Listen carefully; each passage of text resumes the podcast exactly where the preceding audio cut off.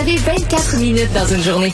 Tout savoir en 24 minutes. Pour s'informer et comprendre en 24 minutes, ici Mario Dumont, en compagnie d'Alexandre Dubé, des studios de Cube Radio, la station d'affaires publiques de Québecor. Voici Tout savoir en 24 minutes. Tout savoir en 24 minutes. Cube Radio. Critiqué pour son inaction depuis le début de la crise du convoi de la liberté qui paralyse, entre autres, euh, le centre-ville d'Ottawa, tout le secteur de la colline parlementaire, mais d'autres postes euh, euh, frontaliers un peu partout à travers le pays, ben, Justin Trudeau tiendra un point de presse important aujourd'hui où il devrait annoncer qu'il euh, qu'il aura recours finalement à la loi sur les mesures d'urgence. Euh, essentiellement, cette loi sur les mesures d'urgence là avait été approuvée sous euh, sous Mulroney en 1988.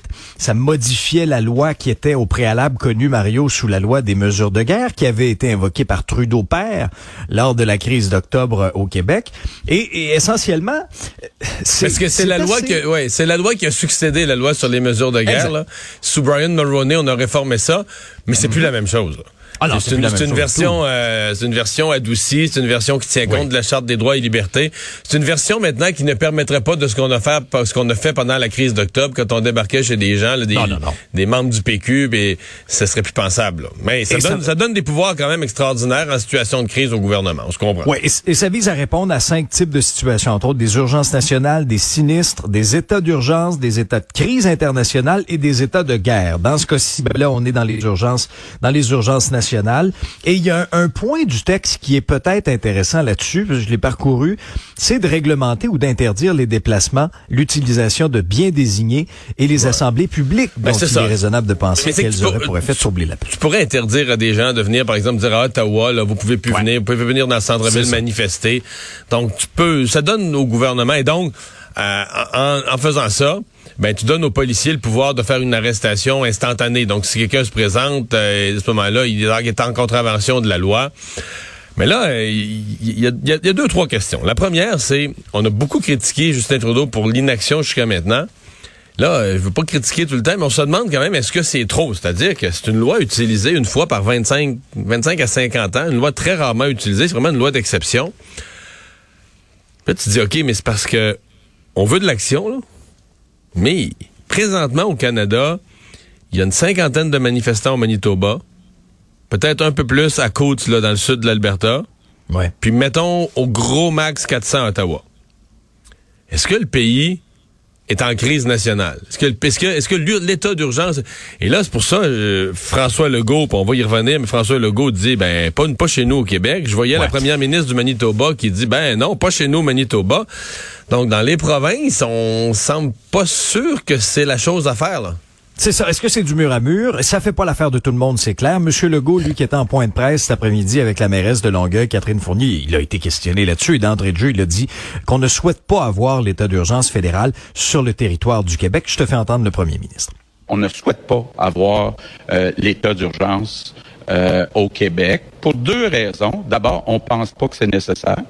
Je pense qu'on l'a vu à Québec, on l'a vu en fin de semaine à Montréal.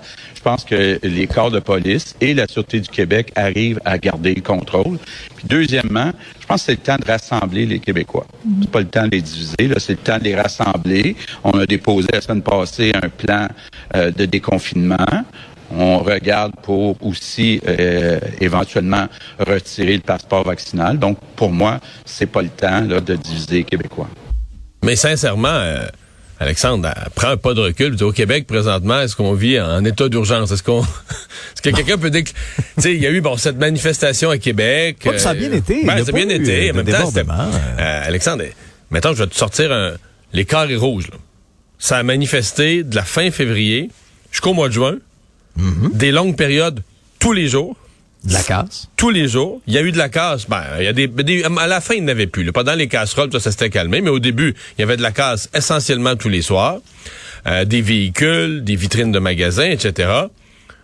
on n'a jamais déclaré l'état d'urgence. Est-ce que présentement, est-ce que présentement au Québec, c'est l'état d'urgence? C'est difficile à... Alors, je comprends un peu François Legault qui dit, ben écoute, moi, là... Euh, pour l'instant, euh, je pas l'huile sur le feu. J'ai la situation en main. La police de Québec semble pas inquiète pour la prochaine manifestation de la fin de semaine. Ben oui, inquiète. Préoccupé que ça se passe bien, mais pas euh, pas dépassé par les événements. Là, pas en situation de dire nous autres on peut plus rien faire, on n'est plus capable. Donc, euh, est-ce qu'au Québec, là, euh, on comprend François Legault de dire, regarde, moi, je m'occupe de mes affaires, tout va bien, on déconfine, le monde va revenir de bonne humeur. Euh, non, non pas, pas de gros mots, là, tu sais, je le comprends. Je le comprends, c'est vraiment la ville d'Ottawa, c'est la... tout ça relève du fait qu'à Ottawa, on n'a pas pris ça au sérieux, on a laissé des gens s'installer, puis là, c'est rendu un, non, non. un campement permanent. Là. Écoute, à partir du moment où jour un Mario, là, où tu permets des 53 pieds se stationner sur Wellington en face du Parlement. Puis la semaine d'après, la semaine d'après, il, arrive avec le marteau, les clous, puis ils font des constructions. Ben oui, écoute, tu faisais des cabanes, puis tu as sûrement vu la photo en fin de semaine, mais j'en revenais pas. Là. écoute, tu sont installés un spa sa colline parlementaire, faut le faire.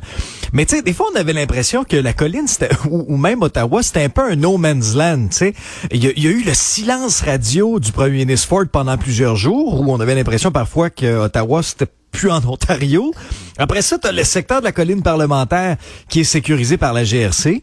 Et là, tu as la police d'Ottawa qui est là, qui regardait ça, puis qui a été très critiqué aussi, le leadership du chef Slowley aussi. S'il y a une bonne nouvelle dans tout ça, Mario, pour Ottawa, c'est que ça bouge là cet après-midi. À aux alentours de 13 heures, il commençait à y avoir de l'action dans le coin des rues Albert, O'Connor, où les camionneurs semblaient avoir répondu à l'appel du maire d'Ottawa, Jim Watson, qui avait conclu, si tu veux, une entente avec une des leaders du mouvement de protestation, Tamara Litch, pour que les camions stationnés au centre-ville soient déplacés à l'extérieur des quartiers résidentiels. Alors ça, c'était leur partie du deal, et en échange, ben, Jim Watson acceptait de, rencontrer, si tu veux, les camionneurs pour écouter leurs revendications quel point Jim Watson va avoir un gros mot à dire dans les revendications des camionneurs. Là. Ça se joue pas trop trop à ce niveau-là. Il y a eu une décision qui a été rendue aussi au niveau euh, de la Cour supérieure de l'Ontario qui a accordé une injonction à la ville d'Ottawa. Essentiellement, ce qu'elle dit, c'est que ça va plus loin que juste l'interdiction de klaxonner, qui de toute façon n'était plus respectée du tout dans les derniers jours. Là, c'est euh, interdiction pour les feux d'artifice, les feux à ciel ouvert. On vient... Euh, aller dans le même sens que les règlements municipaux qui sont déjà en place, euh, en place euh, à Ottawa.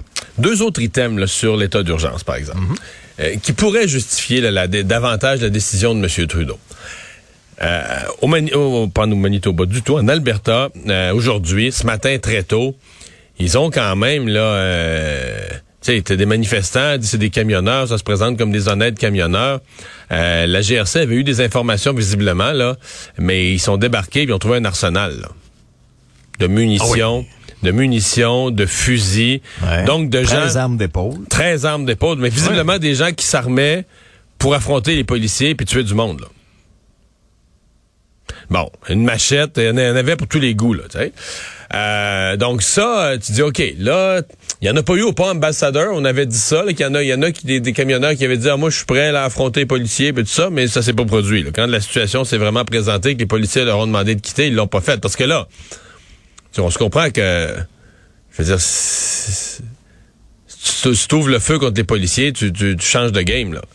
Euh, donc, mais si t'avais des gens donc en Alberta qui étaient lourdement armés, le fait d'avoir accumulé un arsenal, tu dis ok, c'est pas juste euh, pas juste un, agriculteur qui avait comprend qui avait tué un coyote puis qui l'a oublié dans le bas du pick-up là. Il y a une intention. Là. Il y a une intention. Mm. Beaucoup, mm. beaucoup. On dit des quantités importantes de munitions qui accompagnaient ah ces armes à feu là, des chargeurs mm. semi-automatiques. Donc, il y avait une intention euh, de, de, de guerre. Donc ça, c'est plus préoccupant. L'autre affaire, c'est la protection des infrastructures sensibles. C'est-à-dire que euh, il y a des menaces qui pourraient avoir des manifestations aux postes frontières de la colle. Il y a cette mode, là, on s'est rendu compte que ça faisait mal de fermer les frontières avec les États-Unis. Donc, il y a des camionneurs qui veulent jouer ce jeu-là. Et là, on pourrait, semble-t-il, envoyer l'armée. Non pas envoyer l'armée là où il y a du monde. Envoyer l'armée là où il y a personne pour protéger les infrastructures, pour dire, regardez, vous laissez pas personne, personne, mhm. personne euh, s'installer ici, arriver ici. C'est, comme on dit, circuler. Là. Ouais. Parce que parce que ce que j'allais dire à Mario, c'est qu'on les voit les conséquences de ça. Dans le cas du pont ambassadeur qui a été fermé quand même bon depuis lundi dernier, ça roule maintenant sur le pont, mais c'est 400 millions de dollars par jour qui transitaient par ce pont-là. C'est 25% des échanges entre les, euh, les États-Unis et le Canada par voie terrestre qui passaient par là. Mais ben, ce matin, j'avais une, une, une, experte, une professeure mhm. d'université qui disait que là, oublions le côté canadien. Il y a eu des pertes énormes en Ontario, l'usine de Toyota, mais, mais, du côté du Michigan, tu sais, la gouverneure du Michigan a fait une intervention. Il y a la Maison Blanche, il y a Biden, mais la gouverneure du Michigan a fait aussi une intervention. D'ailleurs, c'est probablement les interventions des Américains qui ont fait rouvrir le pont. Là, peut-être. Penses-tu? Ben, en bonne partie. mais, mais donc, euh, elle, m'expliquait que Euh, au Michigan seulement, là, il évalue la semaine passée, juste dans la semaine passée, qu'il s'est perdu quelque chose comme 50 millions en salaire non versé. c'est incroyable. Donc, tu sais, on dit, là, c'est pas juste les grosses compagnies, l'économie, mais 50 millions, donc des, des, des travailleurs, des, des, des travailleurs autonomes, des gens qui n'ont pas eu leur travail parce que la, ce sur quoi ils travaillent, là, les marchandises, les, les intrants euh, de production n'avaient pas traversé. Et, euh, et c'est pour ça que là, c'était fini la récréation du côté américain. Là, je pense qu'ils même je pense pour ceux qui ont compris là, comment au Canada on a toléré on a toléré la fermeture d'un pont stratégique comme ça. Je pense qu'aux États-Unis, euh, c'est pas pas quelque chose qui est imaginable.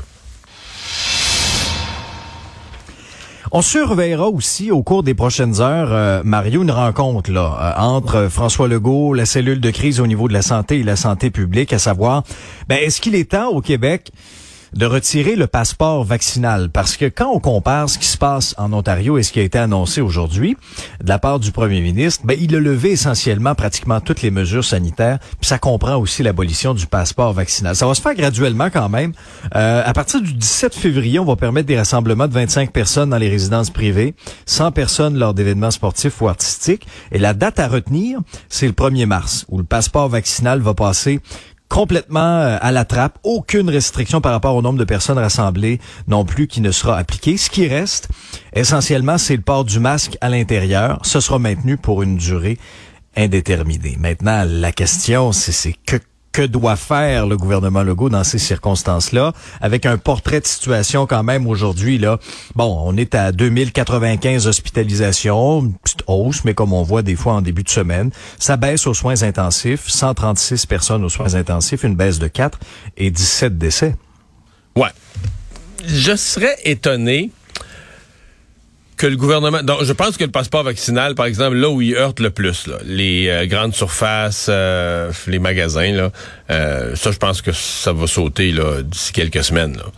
Je suis moins certain. que François Legault est quand même allé plus loin aujourd'hui en disant qu'on était en train de l'enlever, mais j'ai quand même l'impression que dans les lieux où il y a vraiment des contacts, les restaurants et autres, ça pourrait prendre quelques semaines supplémentaires. Ça pourrait être reporté un peu. Euh, à moins que vraiment ils ont un portrait très, très, très optimiste du fait que la pandémie se résorbe que le nombre de cas est en, en baisse très, très rapide. Mais euh, faut faire attention hein, même au gouvernement parce que là, euh, la mode, bon, évidemment, tout le monde veut entendre parler de déconfinement. Le, par exemple, tu annonces la réouverture des restaurants, tu annonces la réouverture des cinémas, tu fais l'unanimité avec ça. Euh, j'ai pas entendu une personne chialer contre ça. Les gens sont bien contents. C'est une activité normale avec euh, des propriétaires, des commerçants, des gens qui veulent opérer, puis on leur permet de repartir, puis nous, on peut y aller, puis c'est tout parfait. Le passeport vaccinal, si tu l'enlèves, tu fais pas l'unanimité du tout avec ça. Il y a beaucoup de gens qui vont au cinéma, qui vont au restaurant et qui sont très, très satisfaites, bien contentes, ces personnes-là, que euh, ben les gens qui vont là, ça va être des personnes vaccinées. Et euh, c'est pas, euh, ça fera pas l'unanimité. Je pense que tout le monde comprend que c'est une mesure temporaire. Puis quand le, quand le virus va être, quand le virus, le virus va être résorbé euh, largement, on va enlever ça. Mais dans l'intervalle, à mon avis, tu annonces demain l'abolition complète du passeport vaccinal. Je suis pas sûr. Ça fait pas, à mon avis, tu divises la population. Là, t'as ceux qui vont être bien contents, ceux qui sont pas vaccinés. T'en as quelques autres qui vont accepter ça, qui vont dire, waf, là, on était rendu là, puis tu les pas vaccinés, il faut qu'ils sortent aux autres aussi. Mais tu vas voir quand même une tranche importante de population qui va, pas dire qu'ils sortiront plus, qui vont être fâchés, mais qui ne seront pas satisfaits, qui vont dire, ben pourquoi le gouvernement a plié ou cédé à ça. Là, euh, c'était parfait là d'avoir, euh, de, de, sortir, puis c'est des gens vaccinés qui sont là dans les lieux publics, c'était bien correct. Euh, à mon avis, tu vas avoir une tranche. Ben, on entend ça tous les jours, là, des gens qui pensent comme ça à l'heure actuelle. Donc, c'est pour ça que je, je, je, je, vois un peu moins l'urgence d'enlever le passeport vaccinal pour les lieux vraiment, les lieux intérieurs, entre autres, là, euh, comme les restaurants et autres. Tout savoir en 24 minutes. C'était en une journal ce matin, 1400 patients qui sont morts sur une civière à l'urgence au cours de la dernière année. Ça, c'est une hausse de 28% quand même par rapport à l'année passée. 1437 patients sont morts après avoir passé plus de 12 heures à l'urgence et pour la moitié ben, on parle de plus de 24 heures sans du tout être amené dans une chambre et, quand aucun lit est accessible puis que le patient est sur le point de mourir, ben là on essaie là, de, de faire ça quand même là de manière digne dans un coin plus tranquille, euh, plus paisible. Et, et cette situation-là, Mario, est empiré de un par bon par la pandémie, mais la pénurie de personnel aussi, et les patients ont de plus en plus tendance à être laissés à eux-mêmes, à l'urgence. Et c'est un médecin qui a été questionné par nos collègues du journal là-dessus. Réaction entre autres de Paul Brunet du Conseil de la protection des malades. Situation épouvantable, qui est indigne, qui prouve et qui démontre encore une fois Mario toute la fragilité de notre système de santé. Ouais. Euh, important de, tu l'as bien dit, mais je, me permets d'insister sur le 12 heures, parce que ça veut dire que ça, les personnes ont passé 12 heures, ça veut dire que ça n'inclut pas. Il y a quand même quand même beaucoup de gens que les, les, les, paramédics emmènent sont en, dans un état grave, ils ont fait un ACV puis ils ne survivent pas. On les amène à l'hôpital puis on essaie de les sauver. Donc ça ne les inclut pas ceux qui passent une heure, deux heures, puis on constate leur décès ou on essaie des manœuvres, tout ça. Tous ceux-là, puis il y en a qui ça, arrive quand même fréquemment ou des accidentés qui meurent sur civière, mais on essaie d'arrêter le sang, une hémorragie interne, puis on l'échappe. Malheureusement, la personne n'est pas capable de lui sauver la vie, ça ne les inclut pas. Donc c'est vraiment des gens qui ont passé un 12 heures. Donc sont arrivés, ont été accueillis, ont mis sur une civière, l'état se dégrade, etc. On constate qu'on sera pas capable de rien faire. Et donc, euh, c'est sûr que c'est des gens normalement c'est des gens qui auraient dû être dans une chambre avec une porte fermée, euh, une intimité pour les proches qui veulent venir, la famille. Mais doit-on s'étonner? On dit que c'est une augmentation de 28% Moi, je regardais l'article puis je me disais, ben, c'est triste, mais c'est tout à fait logique. C'est-à-dire qu'on avait déjà ce problème-là. Mhm. On tolère de plus en plus la civière comme un lieu de soins. Euh, on, tolère... Tu sais, à une époque, là, pense que la première fois, je sais pas, il y a 30 ans ou il y a 25 ans, la première fois qu'on a mis des patients dans un corridor, je suis convaincu que les gens qui ont fait ça, médecins ou infirmières, devaient trouver, c'est épouvantable, mais tu sais, pour une fois, là, on est mal pris, la, salle d'urgence, tout est plein, puis on va le mettre dans le corridor, puis on va être proche. Tu le mets juste sur le bord, là, la personne est dans le corridor, mais on est à côté pour y amener des soins. Puis là, au fil du temps, ben, un, deux, ah, cinq, tout le corridor au complet en rentre dix. Puis finalement, l'autre corridor qui fait un L, l'autre bord, ben, dix autres. Puis ça devient une norme. Puis il y, a du monde dans le corridor euh, tout le temps. Puis euh, tu t'habitues à tout, hein? Tu t'habitues à toutes les médiocrités, tu t'habitues à tout. Donc, euh, puis là, à un moment donné, ben là, une fois que tu as du monde tout le temps dans le corridor, ben un et un égale deux. Tu as du monde malade toujours dans le corridor, ben à un moment donné, malheureusement, il en décède. Puis là, il en décède un, deux, cinq, dix. Puis ça, tu t'habitues.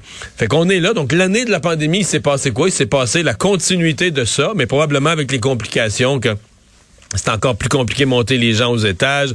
Euh, il est-tu COVID? Il est pas COVID? faut que tu aies son résultat de test. Parce que si jamais il est porteur de la COVID, tu peux pas l'amener sur un étage qui est, qui, qui est pas rouge, là, qui est pas COVID. il, va, il va le donner aux autres. Tu vas, mm. tu vas, euh, causer des, des, des, des problèmes majeurs. Donc, c'est vraiment, je dirais, c'est la médiocrité habituelle plus la sauce COVID ça donne ça. 1400 personnes qui sont décédées euh, dans des sur des civières, avec tout ce que ça veut dire pour la famille, euh, comme euh, faible intimité. Puis, tu finis tes jours. Là. Tu finis tes jours comme ça. Pas drôle. Et euh, un petit mot en terminant pour euh, pour te parler de sport parce que je t'en parle aujourd'hui. C'est c'est c'est comme le premier geste le significatif là du euh, du tandem. Vas-y rapidement, résume-nous ça rapidement. Ouais, Toffoli qui prend le chemin de Calgary en échange d'un espoir, un joueur établi choix de première ronde en 2022, cinquième ronde en 2023. Résumer l'actualité en 24 minutes, mission accomplie.